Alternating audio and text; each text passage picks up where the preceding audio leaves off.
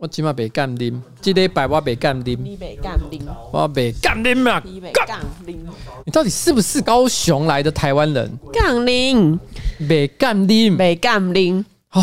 来，我问一下，杰克，你台语好吗？好，来来来来，你讲你讲你讲你讲你讲别干啉，讲给他听，教他别干啉呢，学不学？别干啉，别干啉，嘿，我跟你讲，彩铃，你就是别干啉嘛，别干啉呢。好了，别闹了，我听不到。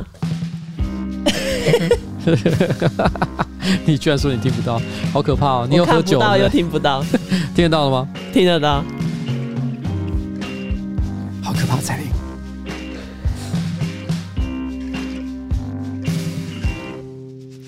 好，各位观众大家好，我是上班不要看的呱吉，A.K.A. 特别是袁秋薇姐，今天是我们的新资料夹 Number Twenty Five，在我旁边的是我可爱的小助理彩铃，助理。因为我刚我刚发音错，我刚讲的 助理，助助理助理助理彩铃。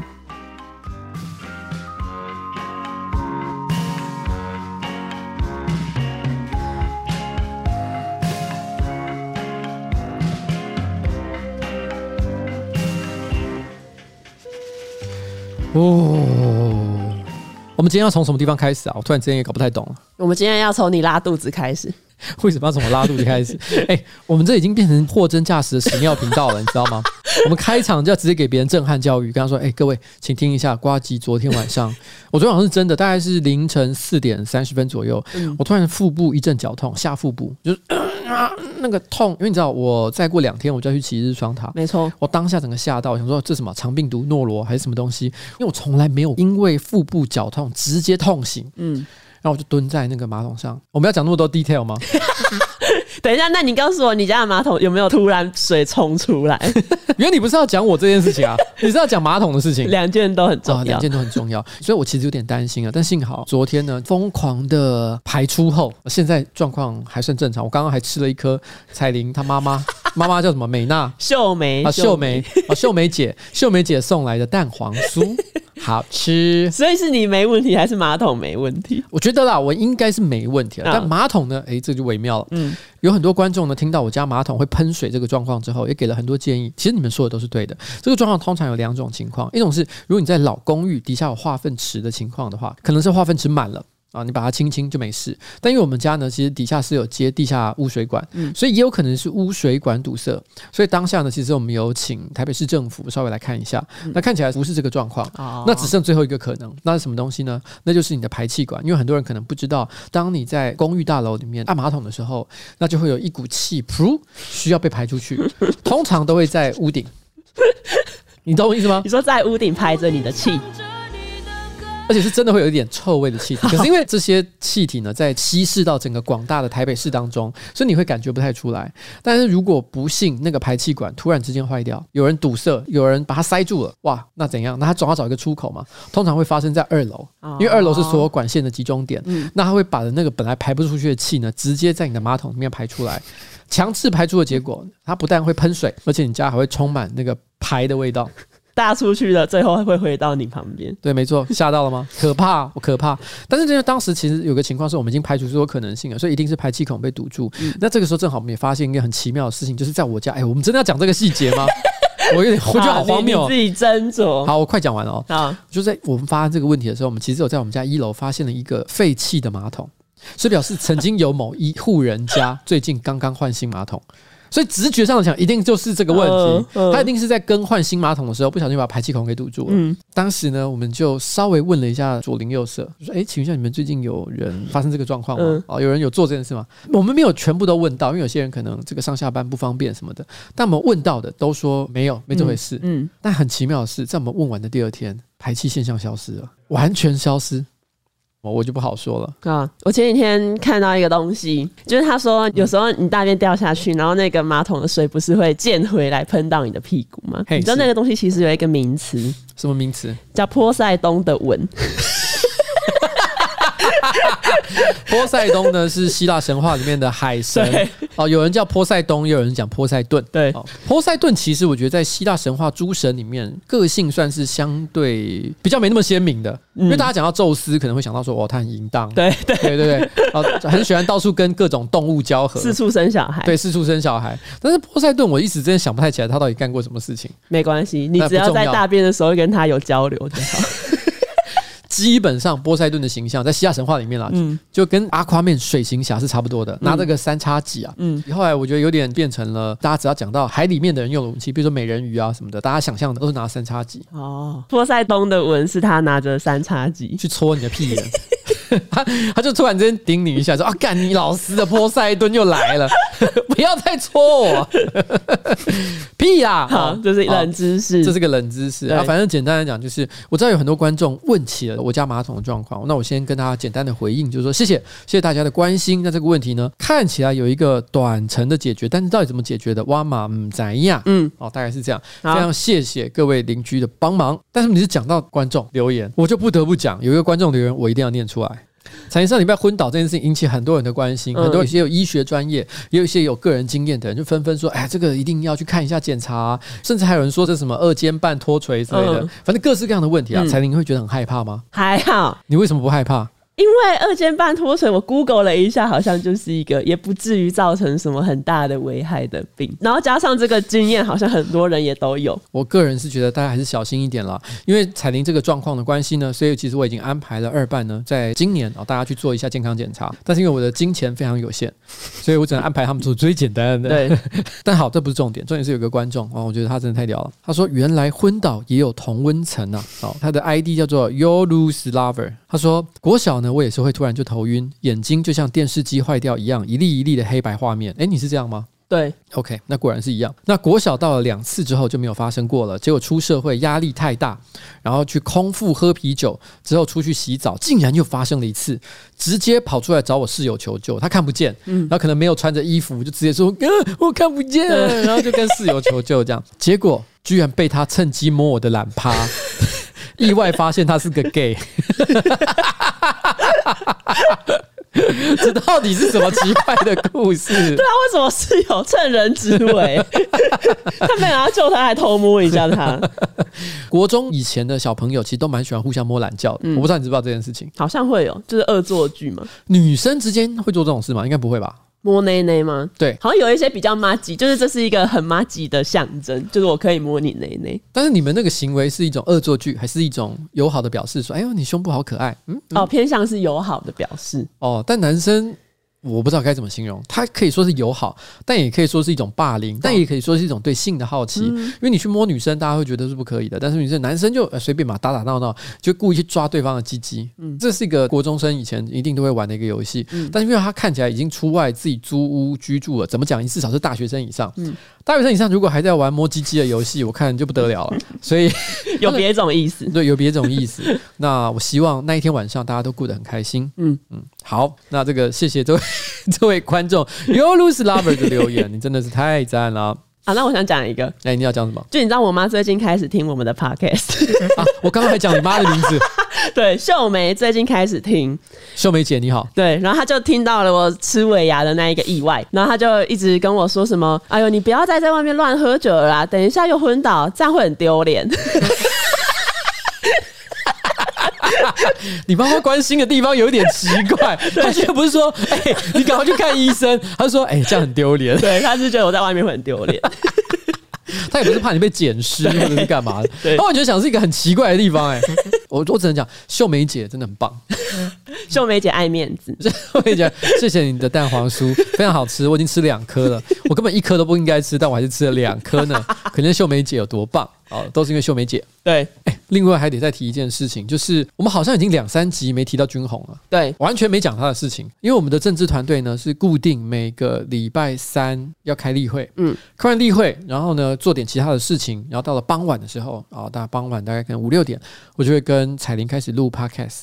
所以每次我们在开例会的时候，军红都非常紧张，他会很担心今天晚上我们又要拿他开什么玩笑，他觉得啊真的是很烦，伤害他太多。可是因为我们最近这两三次的 podcast 完全都没提到他，所以在我们上个礼拜开会的时候，他突然之间悠悠的说：“哎，你们最近都没讲我哎。”对不对？他是不是有讲这件事情？他用一种很遗憾的语气，你们最近都没讲我哎，君红，这代表他欠讲。对，你真的很欠讲，你都说了，我还能怎么样呢？所以这时候我们就帮他想说，那这样好了，我们帮他特别开创一个绕。哎，我们是怎么讲到这里的？我突然有点忘了。是因为那一天你打电话在预约要按摩蛋蛋啊？对，我那天。Wait a minute，不是按摩蛋蛋，我说我打电话要预约按摩，但不是按摩蛋蛋，我只是要普通的按摩。因为你不是说你打电话过去是一个听起来有点年纪的阿姨吗？对对对。然后我们就说，虽然是有点年纪的阿姨，可是搞不好她的手跟少女的手一样，所以搞不好按起来很舒服哦。然后你就提到没有保养手部的一些阿姨，可能手部就会皲裂哦。所以这时候君红正好在旁边，对，他就直接说：“哎，你有听过这句话吗？君头有龟裂。” 其实正确念法是龟头有龟裂了，对，但龟头有龟裂是一个老梗，故意把这个发音讲错，这、嗯、两个字写起来都是龟，但是念起来不一样，一个念龟，一个念君，但是看起来都是龟，所以那时候我就说，哎、欸，君鸿，你正好说我们最近都没有鸟你，对不对？我们都没有在讲你的事情，君鸿，我们这边特别为你讲了一个这个顺口溜，不是顺口溜，这是绕中国，这是中国说法，完蛋了，顺口溜是中国说法，全世界都在讲中国话，对。S H E，不行不行，我们要讲绕口令，好不好？绕口令我特别帮郑君红写了一个：山前有个郑君红，山后有个郑金雄，两人军头有龟裂，不知道是君红的龟头有龟裂，还是金雄的龟裂有龟头。其实蛮厉害，是不是蛮厉害的？是不是很难念？你可以帮 S H E 写歌，你要不要试试看？山前有个郑君红，山后有个郑金雄，两人龟头有皸裂，不知道是君红的龟头有皸裂，还是金雄的皸裂有龟头。哎呦厉害呀、啊！Yeah! 来，我再加速，我再加速。好，山前有个郑君红，山后有个郑金雄，两人龟头有皸裂，不知道是君红。呃，那 好，大家，这样再来一次，再给我再给我机会。山前有个郑君红，山后有个郑金雄，两人龟头有龟裂，不知道是龟。完蛋了！再来一次，再来一次。山前有个郑君红，山后有个郑金雄，两人龟头有龟裂，不知道是君红的军头有龟裂，还是金雄的军裂有龟头。哦哦，不愧是创作者，哎，创作者啊，这个东西。但是君红觉得军裂有龟头听起来怪怪的，所以你有说什么？军裂长出新，因为军裂的关系，所以长出新的龟头。对，你你还在我们的聊天群组说 君鸿是双龟达人。但我不知道他是双龟达人还是双军达人。其实他是军仙人。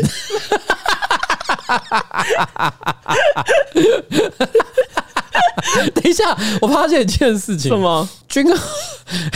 因为那是叫军裂嘛，对不对？对啊。龟裂应该念军裂嘛？对。他名字就叫军红，所以。以后以后我们写君侯的名字的时候，都全部写成龟鸿。破音字没破音字，以后我们都说哎，龟鸿，龟鸿你好。天哪，他会恨死你。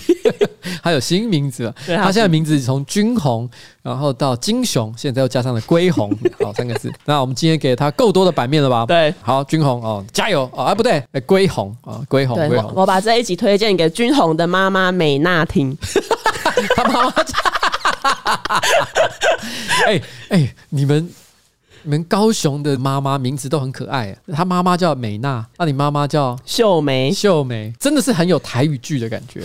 秀梅姐，对，秀梅，我我们都叫她秀梅姐。哎、欸，秀梅姐啦，秀梅姐，哎，你这彩安都没啦，安都没啊，秀梅姐，哦，这种感觉，秀梅，秀秀鼻阿鼻，秀梅，秀梅，秀梅，对，秀梅姐，OK，秀梅姐啊，哦，秀梅姐，哦，你那个蛋黄酥哦，就加。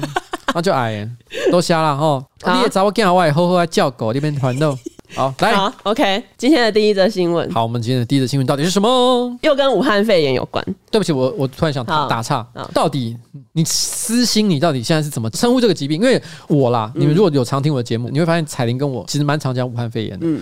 但有的时候我也不会讲武汉肺炎，我会讲肺炎两个字。你自己觉得应该讲什么才对？就武汉肺炎呐，因为肺炎不等于武汉肺炎呐。对，没错。哦，可是我们现在讲肺炎，大家都会直觉知道说你在讲的肺炎就是武汉肺炎。没错，这个问题其实就有趣了，到底讲什么才是对的？因为前阵子有发生。就是桃园有一个护理师讲一下他们医院内部的情况哦，有点在说明啊，他其实也没有什么抱怨，他就是写啊，我们现在这个状况如何如何如何。那就在很多人觉得说哇，医护人员都辛苦的时候，突然间有人就发现他里面讲了一段话，他就写说，因为这次新冠肺炎如何如何，然后就被骂吗？被骂，真的。下面就有人开始留言说：“你居然讲新冠肺炎，天哪！”他们就觉得说这个人可能又是一个中共同路人啊。这件事情其实我也是蛮惊讶，就是个人觉得叫什么名字随便啊，嗯，这不是很大的重要的事情。只是的确我们会知道中国那边不太喜欢我们讲武汉肺炎。对，我个人觉得这件事情一开始的起源地的确是在武汉那边嘛，至少就我们一般所知道的起源点是在这里，所以我们取这个名字，我认为没有什么污蔑的意思，它就是个很自然的状况。嗯，但是如果说中国人真的觉得这件事情很伤感情，站在我的角度，我觉得我没有必要为这么无聊的事情去弄他们。嗯，因为你知道，如果你真的要惹他生气，应该在一些更重要的事情上，比如说，而不是纠结在名字上，对不对？对，我们应该是把他的飞机打下来。他们最近一天到晚飞机飞过来，我已经觉得很烦了，你知道吗？应该迟早一个防空炮打上去，或者一个飞弹射出去，把它打下来才对。嗯，像这种惹恼他们，我觉得可能合理，因为他们真的是实在太爱骚扰我们了。对。但是，如果说今天只是一个名词上的差异，我们要跟他吵架，我真的觉得哎无聊啦。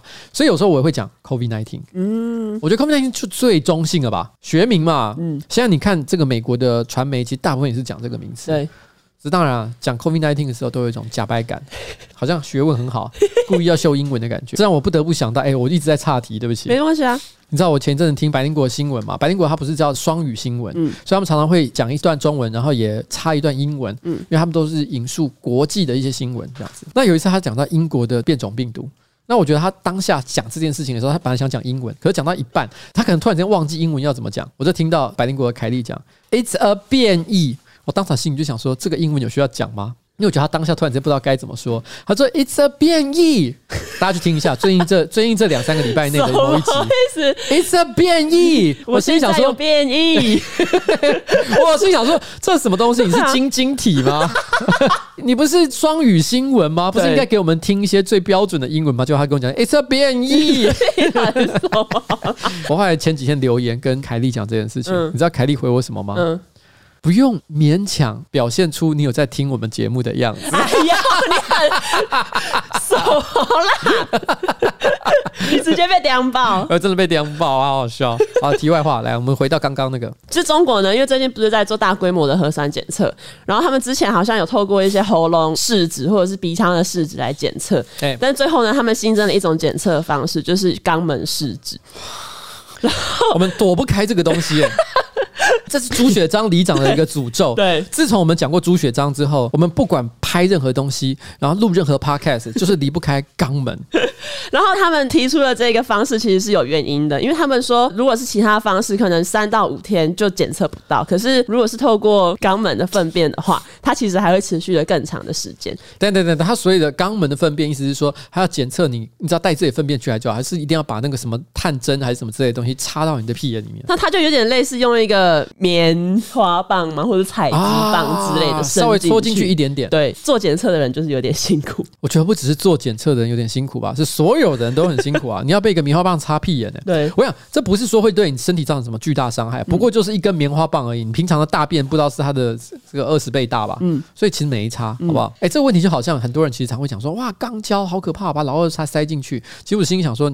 老实讲，绝大多数人的老二都没有比你的大便还要大，所以你在紧张什么？欸、对，这很有道理哎。对啊，你是真的觉得你的老二有多大？你的大便更大条，好不好？所以大便能出来，老二为什么不能进去？哎、欸，你是逻辑骇客，你没有想过这件事情吗？完全没有想过哎。而且很多大便还更长，对不对？什么、啊？好，这重不是重点。好了。所以以前有过一句名言嘛，嗯、就是肛交像大便，越大越里面。哦，有，你之前有讲过，有讲过，对，对，是不是听起来很有道理？但听起来就觉得好像不想做这件事情啊。如果大便会越大越里面的话，我宁可不要大。好了，重点不是这个，重点是呃，棉花棒插你的肛门这件事情不会造成多大的伤害，可是它很麻烦啊。如果你今天只是稍微该怎么讲，一般的检测方法是什么？一般的检测，他们是说用喉咙啊，或者是鼻子的一些。对啊，懂，我知道。你可能只要去一般的小诊所，而且甚至于不需要什么特别的隔间。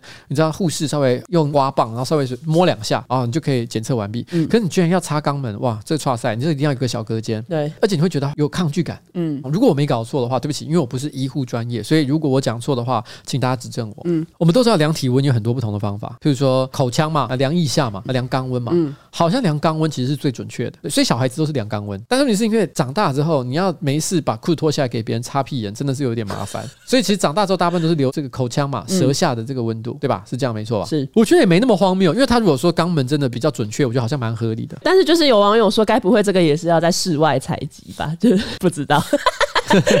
看实施状况如何。武汉肺炎即 COVID-19 即新冠肺炎，现在对这个世界的影响是真的蛮大的。嗯，所以大家保持比较谨慎的态度，我觉得也合理啦。因为毕竟有很多人检测为阴性，或者是没症状的情况，但实际上却有感染的状况，其实也不少啊。好，下一则就是最近很有名的五百元的防疫保单热卖嘛。你有去买吗？没有。好懒哦，不过我知道他马是有。他们是有，其实我觉得这东西是这样。嗯，哎，有一个朋友就开玩笑讲说，以前我们接到那种卖保险的朋友的电话，都觉得很害怕。嗯，现在是卖保险的人接到一般朋友的电话，很害怕。哦，对，他就马上说：“ 哎，不好意思，可以跟你约出来喝个咖啡吗？”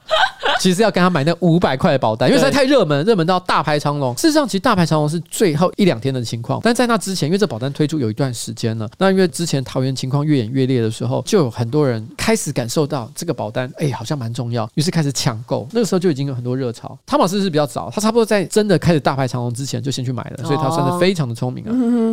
这个新闻呢，有延伸出一个东西，就是有一个女生，她不是被访问嘛，哎，是，然后人家就问说，嗯，你为什么要来买这个保单呢？然后她就说，因为想要赚。十万，这个照片流传到很多各大社团粉砖，嗯，就被骂爆。对，因为大家就觉得他会不会为了赚那个十万块故意去染疫？可是我觉得这件事情其实讲起来很好笑。那张图刚传出来的时候，我有媒体朋友在一个赖群组，嗯，那有人就贴出这张照片，当时大家都嘻嘻哈哈，觉得这东西很有趣，没有人觉得它是一个认真的一句话，大家都觉得他是开玩笑，然后大家把它当成一个笑话来讲。然后我那时候就讲说，这个人在网络上被骂爆，那所有人都睁大眼睛，这样就说：“哎，有吗？为什么骂？这不是讲笑话而已吗？”啊，我说对。我也觉得他在讲笑话，嗯、而且那些人就马上就跟我讲说，我觉得我身边为什么都没有看到有人在骂这个事情？我就跟他们讲，因为你们都活在非常甜美的梦幻乐园，不像我。两只脚都踩在地狱的泥浆里面，我每天都看着各种极端的粉砖，发表各种仇恨的言论，所以我都已经见怪不怪。我每天都在吸收各种酸民的这种，不一定是对我，对各种人的炮火，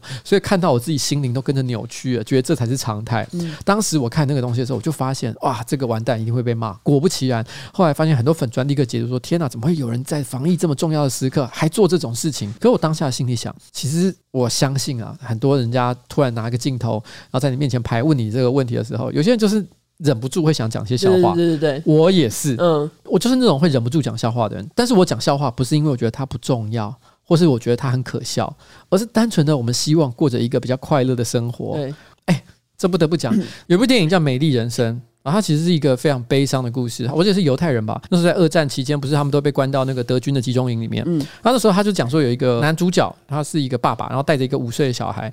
因为被关到集中营，那集中营都会实行一些非常恐怖的一些制度。那个爸爸为了不让那个小孩心灵有创伤，所以不断的跟他说，其实这一切都是一个游戏。然后呢，跟他说这游戏都有一些规则啊，你必须赢得这个比赛，在这个地方不断的获胜。所以让这个小孩子都以为集中营是一个很好玩的地方，像乐园一般。那最后他的那个爸爸就是男主角，他只要被处死的时候，他还是让那个小孩以为这一切都是虚假的，让那个小孩能够坦然面对他爸爸被开枪击毙的事实。而我觉得人生就是像这样嘛，你知道。我的意思吗？不是说我们不愿意面对现实，可是只是我们觉得我们也没有必要只能活在愁云惨雾当中。嗯、所以我觉得像他这样子说点小小的笑话，大家却用放大镜检视，说天哪，My God，你居然在那边说什么哈？想要为了赚十万块，谁会想赚那个十万块钱？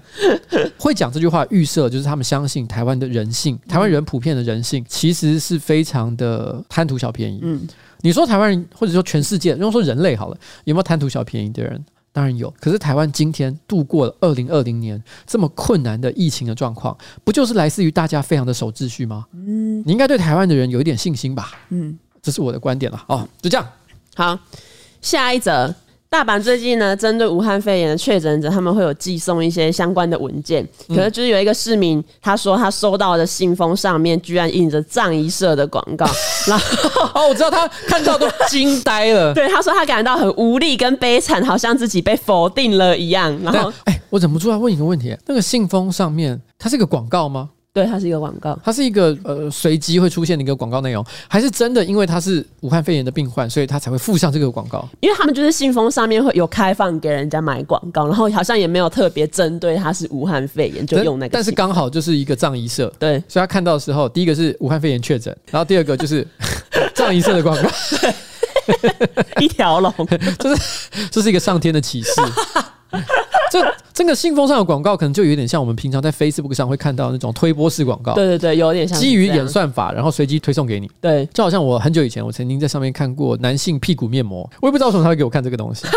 它是一种像面膜一样的东西，可以敷在你的屁股上，让你的屁股看起来非常的紧致 Q 弹。你会觉得谁会要用那东西啊？但会卖就会有人要用哦。是是是，之前我不是有拍过那个屁股夹筷子的影片嘛？拍完之后，其实那一家厂商屁股面膜。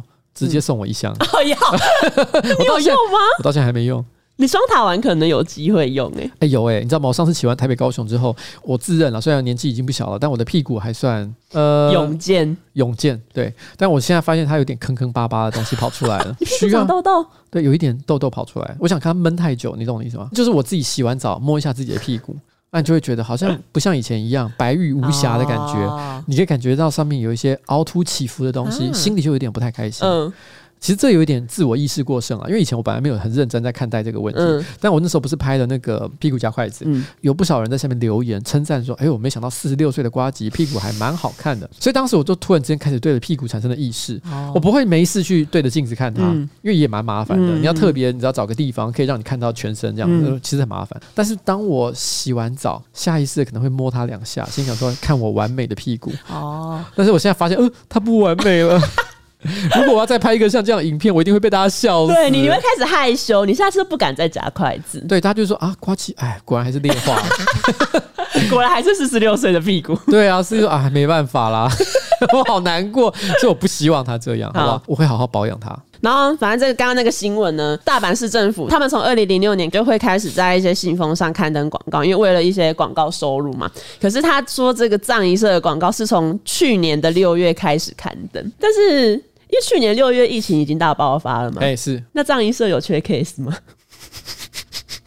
哎 shit，这不能，我才好剪掉。彩彩铃，这样完蛋了，你还丢，你还丢不丢？我觉得突然有这个疑问，就是他们为什么需要在这个时候打广告？还是是为了竞争？不是，我跟你讲，对，当然是为了竞争。嗯、你要想，他们预期接下来可能会有比较多的商业机会，但是这商业机会不一定是给他的。但如果有人刚好有需要，而且看到他的广告，嗯，就会把这个商业机会导向他们那里。哦，所以我猜测这家公司呢，多少有把这件事情放在心上。因为老实讲，我都不晓得这年头还会有人关心实体信封上面的广告，连寄实体信的人都很少。但是是不是刚好因为确诊通知书在日本是透过信封邮寄，他们发现了这个事实之后，哦，决定在那里下广告，有点悲伤，对不对？有点悲伤。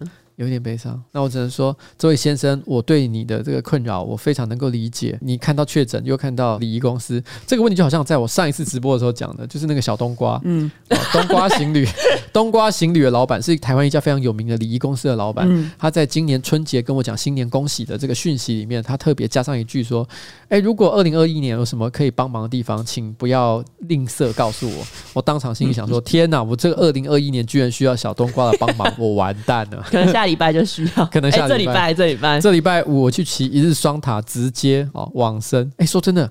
因为通常我们礼拜五出嘛，对不对？礼拜五中午出的时候，我正好还就在骑双塔。那时候我可能差不多已经到新竹左右，我猜测，嗯，新竹苗栗了，我差不多那个时候，嗯，好好笑哦。所以如果有听众刚好在礼拜五听到了这个，可以顺便去关心一下你们的直播，然后看一下上班不要看的这个频道，上面有我们二十四小时的一日双塔直播。嗯，OK。接下来还有什么其他的新闻呢？就今年过年不是假期很少？七天我觉得算正常吧。七天少，因为没有连到周末。欸。你想清楚。好，你知道二月有几天吗？二十八天。正常来讲，除非是闰年，总共只有二十八天。嗯，他已经去掉七天，就是一个礼拜上班的时间。嗯，然后你要知道，在这一天呢，其实老板通常要付双倍甚至三倍以上的薪水。你懂我的意思吗？也就是因为我除了年终奖金之外，还要付正常的月薪。哦。然后呢，结果上班时数又只有比平常还要少了好多哦，少了三分之一、二分之一，多可怕！你知道吗？对于老板来讲，营收锐减，支出暴增，这简直像地狱一般的月份，你知道吗？结果你居然跟我说七天太少了。哎、欸，这位同学，这样不行，你没有老板的思维。没有，我要讲的是，好，你说，有网友发现西元二二六二年有闰正月，就是正常来说，在二二六二年，你一月放完过年的假期之后，二月还有一次农历新年，怎么会这个样子？等一下，你说二二二六年，二二六二年，二二六二年一年后，所以如果想要多放一点，可以去吃长生不老药。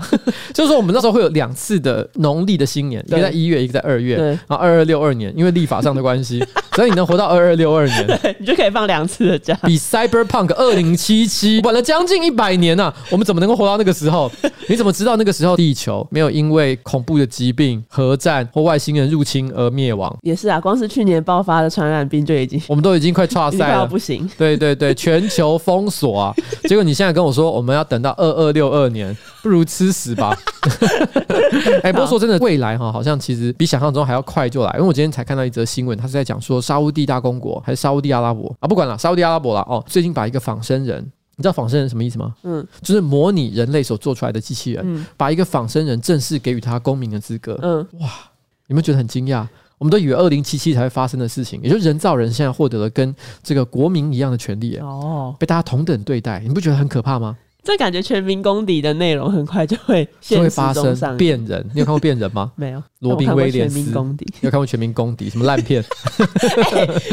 变人好一点。好，变人好一点。但你听过一种东西叫恐怖谷效应吗？嗯，那你知道是什么意思？就是有点像是，就是为什么我们看到小丑会觉得他很恐怖？哎呀，有一点这个概念。对啊，对啊。我们看到有点像人，但又不是人的东西的时候，其实我们会觉得有点害怕。嗯、他其实也常常在讲所谓人造人这个状况。嗯、他是指说，如果你今天有一个东西，它长得完全就不像人，譬如说，它就是一个金属的呃机器人。如果它造型可爱的话，你甚至觉得它有点有趣。嗯、可如果它今天用了呃跟人类很像的皮肤，然后呢模拟完全人类的长相，学习人类讲话，可是你又隐隐约约感觉到它其实不太是人。哦，你会觉得看起来很恐怖，就有点像前一阵子那个 YouTube 不是有一些恐怖的影片，会放一个叫某某的人。哦，对对对对，对就是那个概念，对对，对，对，就那个概念，你会感觉到他非人的那个层面，那个很微小的层面，让你突然间觉得很可怕。嗯、可是按照恐怖谷效应呢，他会认为，当拟人的程度高过某个极限值之后，嗯，突然之间他的亲近感也会增加。哦，就比如说，当他像人像到一个不可思议的地方，就是你已经几乎快要看不出差别的时候，那一瞬间你又会觉得。哎，没关系，他就是人。嗯，但就是你怎么跨过那个门槛？对，啊这就是恐怖。那我们期待科技。嗯，期待科技。好，下一则新闻还是今天发生的。嘉义有一家中医诊所，哎，他因为有一些患者可能抱怨说，在诊所里面看诊空气不流通，嘿就怕会感染武汉肺炎，所以他们改到骑楼看诊。哎，我好像看到官方有针对这件事情做说明嘛？对对对，他们说这个其实违反了一些医疗相关的法律，就比如说暴露患者的隐私之类的。如果他们要做肛门筛检的话，在骑楼做肛门筛检，不是？而且在骑楼人来人往的，不是更有可能感染吗？嗯，你刚刚说那是中医嘛？对，因为中医有很多类型。如果他只是典型那种看内科的望闻问切的类型的话，嗯、可能觉得还好。嗯，那如果说他是牵涉到可能一些整腹啊、推拿之类的治疗，要看部位啦。有些部位真的是就尴尬了，会 变成公共艺术，在扭曲人体。这是外国人来台湾必看的一个中医诊所。哇，朱明雕塑，像这样的概念。那个雕塑的名字叫陆。路边推拿的人群，对，然后它是一个动态的展览，对对对，听起来是不是很像？听起来很酷哎、欸，听起来是直接可以放在北美馆哎，台北市立美术馆。好，下一则新闻，去年有一个男生他从香港入境，然后他依法呢是需要被居家隔离十四天，然后他就借住在他南投朋友的家里面，嗯，就因为他的朋友，等一下，等一下，我刚听到什么声音？刚是不是有人打嗝？我们最好我们录音录到一半之后，突然听到一个很暴力的，像牛蛙一般的叫声。诺基，我刚刚诺基在叫。刚你不是举手？好，我们继续啊。好，那个人因为要居家隔离嘛，他就借住在一个南投的朋友的家里。嗯、可是那个朋友在外面四处欠债，导致讨债集团直接去他朋友家找他朋友讨债嘛。可是住在家里的是那个男生，哦、所以那个男生好像就是被讨债集团绑走。就是因为通常隔离的期间，你不是不能擅自外出嘛？他就有被罚十万块。嗯、可是后来卫生局考量到那个人是被诈骗集团绑走，所以就把他的十万块撤销。哦，这很有趣哎。对，你注意到一件事情，如果他有保那个五百块钱的。哎，他直接原来现赚呢，所以就说什么你知道吗？那五百块钱的那一个隔离险，它其实就是让你来违反规则用的。就是刚好完全 cover 掉那一个，对，你就可以交罚金给中央，给给台湾的政府，然后接下来你就可以爬爬照，没关系，所以你可以选择你要钱十万块留在自己身上，嗯，还是要爬爬照，这样不可以选爬爬照，好不好？对，不可以选爬爬照，绝对不可以。刚刚是随便乱讲的，有被泼到爆料公社，说说我鼓励大家这么做，对。而且前几天刚好有一个新闻，就是警方好像查获了一个群交派对还是什么的，然后就一进去，大家就是男男女女就裸体嘛，然后警方还要求他们要先戴上口罩，才要开始进行搜查。他不是说先把内裤穿上，对，先戴口罩。哎、欸，你有没有看过以前有一些那种群交派对的照片？其实那个有点违反人权。我怎么会看过群交派对的照片？不是，哎，不是，我说的是以前比较有，就是那种呃，可能警方破获群交派对，然后闯进去的时候，会有记者在旁边拍他们的蹲在地上的照片。啊，我知道，我知道，我知道。嗯，通常都是一堆人，然后穿着白色的内裤。我不知道为什么大家都要穿白色内裤。我以前都觉得很奇妙，说难道白色内裤是最大公约数吗？这样群交派对一定要这是一个 dress code。嗯，我后来才知道。好像我我这样，这我听说的啦，嗯，好像都是发的，哈，什么意思？哦，你说可能警察发给他们之类的吗？不是不是不是，好像有些派对他会发就是公用的内裤，为什么这么有福利？你看我确认一下，我不会乱讲，不错的，我不会乱讲。他所以是去群交派对可以赚到一件，让我让我让我让我让我找一下，到时候群交达人来骂我，网络上群交达人直接说不是这样子的，对，但他们要先暴露他们的身份，他们是群交达人。算了，我吹波。那怎么办？不管了。你你有听说过这个说法？我有听说过，大家可能按照每个派对的风格不同啦，有的是希望就大家只穿一条内裤，嗯，然后内裤甚至于可能大家统一是发放的，哦，你可能缴交入场费的时候直接发给你一条，所以大家看起来就很像。嗯、我听过这说法啦，但我不知道是实际的情况是怎样，也可能是我误会了，因为那时候我真的觉得很奇妙，为什么每个人都穿白色内裤？Why？但你有没有印象？你看过那种照片？有啊有啊。对，可是我觉得这个其实应该是违反人权了。反正先假设他们其实有违法的事实，可是不表示说我们可以侵犯他的人权，可以拍他的照片然后上传到媒体啊，或者是社群平台啊，我觉得这不合理啊，没错。所以我觉得十年前我觉得蛮常看到这种照片的，但最近我想大家可能比较有这方面的观念，所以我已经不太看到这种东西了。嗯，好，就这样。下一则新闻，哎，是就是你刚刚说的那个毒贩的新闻。哦哦哦哦哦哦，对对对，我今天下午才看到一个毒贩新闻，我整个疯掉。嗯，她其实是最近有有一个陈姓女子哦，台湾的故事哦，她在结婚后发现她的黄姓丈夫早出晚归，常常偷传讯息，她就怀疑她的丈夫外遇，然后查出她偷吃无姓男毒贩。也就说什么，她的老公跟吴姓的男毒贩偷情，My God！哦，这老婆气到哦，曾气的就和这个男子呢离婚，但又心有不甘，她想弄清楚这个吴姓毒贩到底有何魅力，她就循线认识了吴，但是没想到最后也爱上了吴，而且和他同居交往。警方追查这个毒品案件的时候呢，然后在陈吴的身上查获安非他命。这段复杂纠葛的三角关系也意外曝光 啊！这则新闻我看了瞠目结舌啊！对，说明了什么？这个现实生活远比电影来的更加离奇。就是那个谁先爱上他的前半段，对，偷吃男毒贩那一段，好扯哦！而且这也很像 BL 漫画或各种电影啊，耽美情节里面可能会出现的一个状况。男的女的我都要，不是？而且在新闻里面有写说，那个女生她因为气不过，然后跟她老公离婚嘛。然后离婚之后，她就觉得那个年过半百的吴到底有何魅力，所以她的离婚的老公才带她去认识那一位吴姓男子。啊，还是老公？好疯哦！而且是年过半百，对，年过半百有。我今年四十六岁，所以再过四年我也年过半百，所以到时候你可以带你的男朋友来跟我见见。看看你的老板有何魅力，四年后带你男朋友来见我。就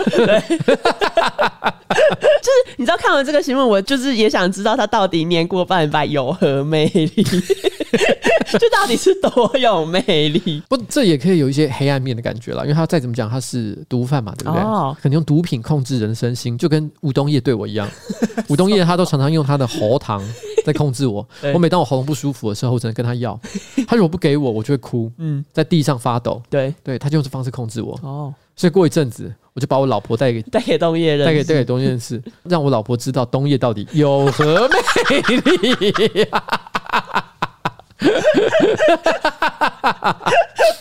原来都是那个喉糖啊，对啊，好，就这样，谢谢。好啦，今天呢，我们就真的最后一则了，快点！最后一则新闻是跟范植伟有关，就是今周刊他有接获，我就知道他有接获读者爆料。我一看到那个新闻就知道彩铃不会放过他，彩铃就是喜欢这种东西。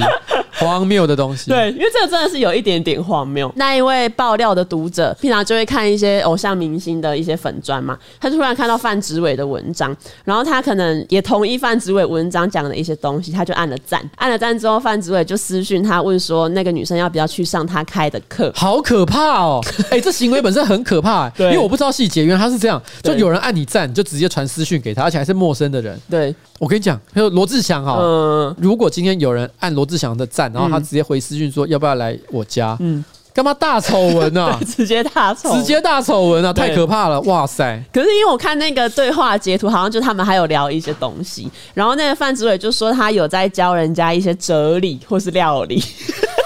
我不知道，不知道为什么这两个可以好好笑，而且还押韵。哲理跟料理这东西两个差很多，所以它等于是你要怎么样都可以。你想听哲理，还是要吃我的料理？他是理学家。对。那你想要听我的哲理，还是吃我的料理，还是看我的那里？看我那里也可以，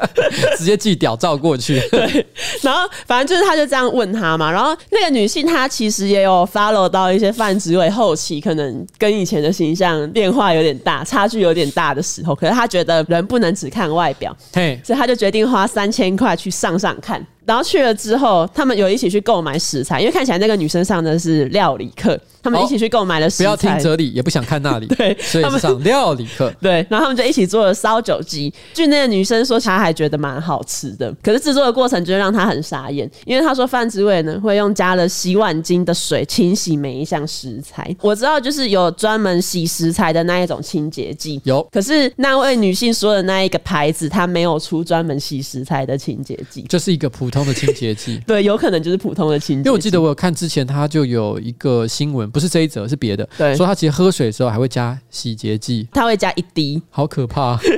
然后我我相信对他来讲，可能吃莱克多巴胺不是太大的问题。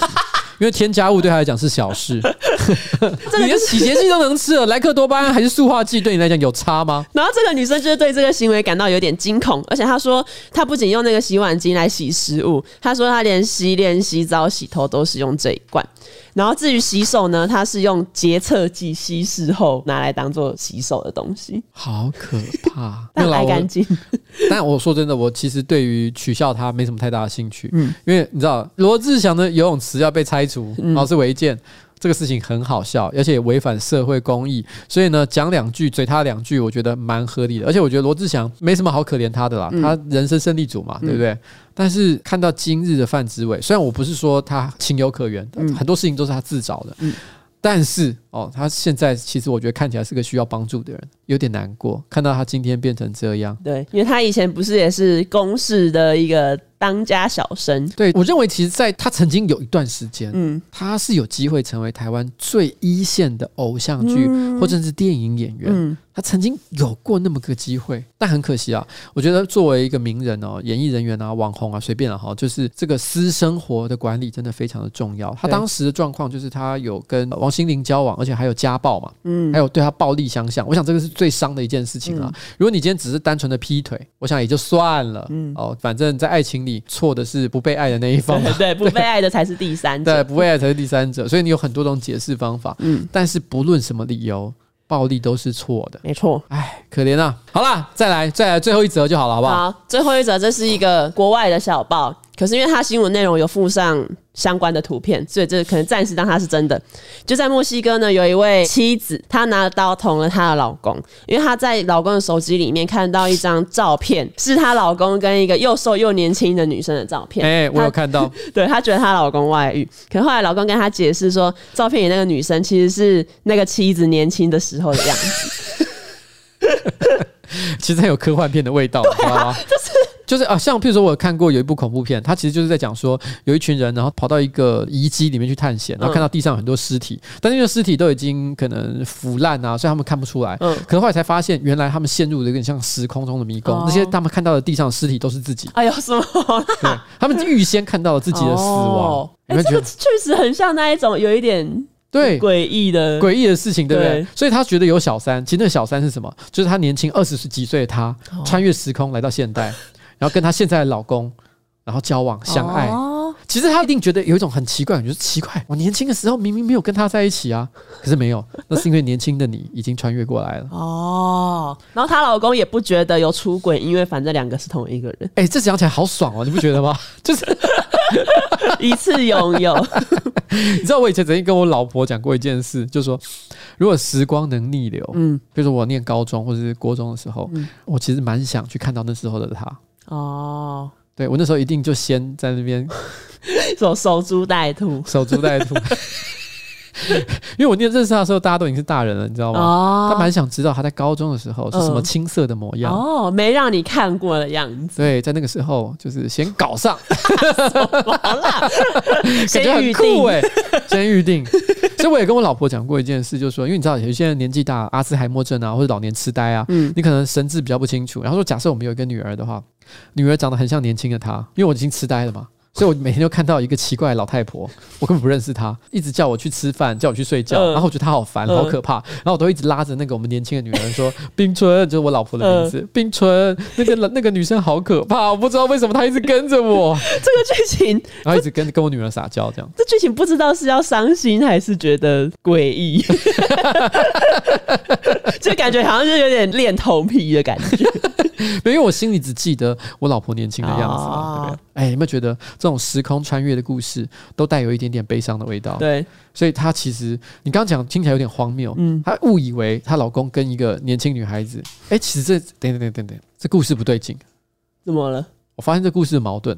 如果那个老公的那张照片，嗯，是他年轻的时候跟年轻的老婆在一起，嗯。他老婆应该看到那个老公照片年轻的样子，就知道不是现在发生的事情，是以前。可是为什么他会觉得是他现在的老公跟一个年轻的女孩子站在一起，因此而开始觉得不爽？哦，因为是他现在衰老的老公的模样，牵着一个可爱的年轻女孩子的手，所以他整个觉得不妙，他整个觉得生气。但她老公心里就说：“没有，那就是……哎、欸，这很酷哎、欸，那是以前的他。”各位观众，这不是什么荒谬的新闻。这是科幻的故事。好了，今天差不多了，准备跟大家说一声拜拜了，好不好？听说那个张嘉伦，台通的张嘉伦很喜欢科幻故事哦。像这种东西，下次我来找他讨论。对，你把这则贴给他参考。知道台通现在我们很常在一起玩嘛，对不对？嗯。所以李依晨就是跟他讲干的干话，嗯。然后这个何伟，嗯，我就跟他用干的，嗯。不是讲，不是讲的，是用干的。说而言不如起而行。对，因为我们早就以前，我们曾经在另外一个 IG 直播上讲说我们要直播做爱。哦。对，所以何 A，我要跟他用干的。好，加油。然后，然后这个张嘉伦，我们就是要看科幻了，我们要用看的，好，看科幻。看科幻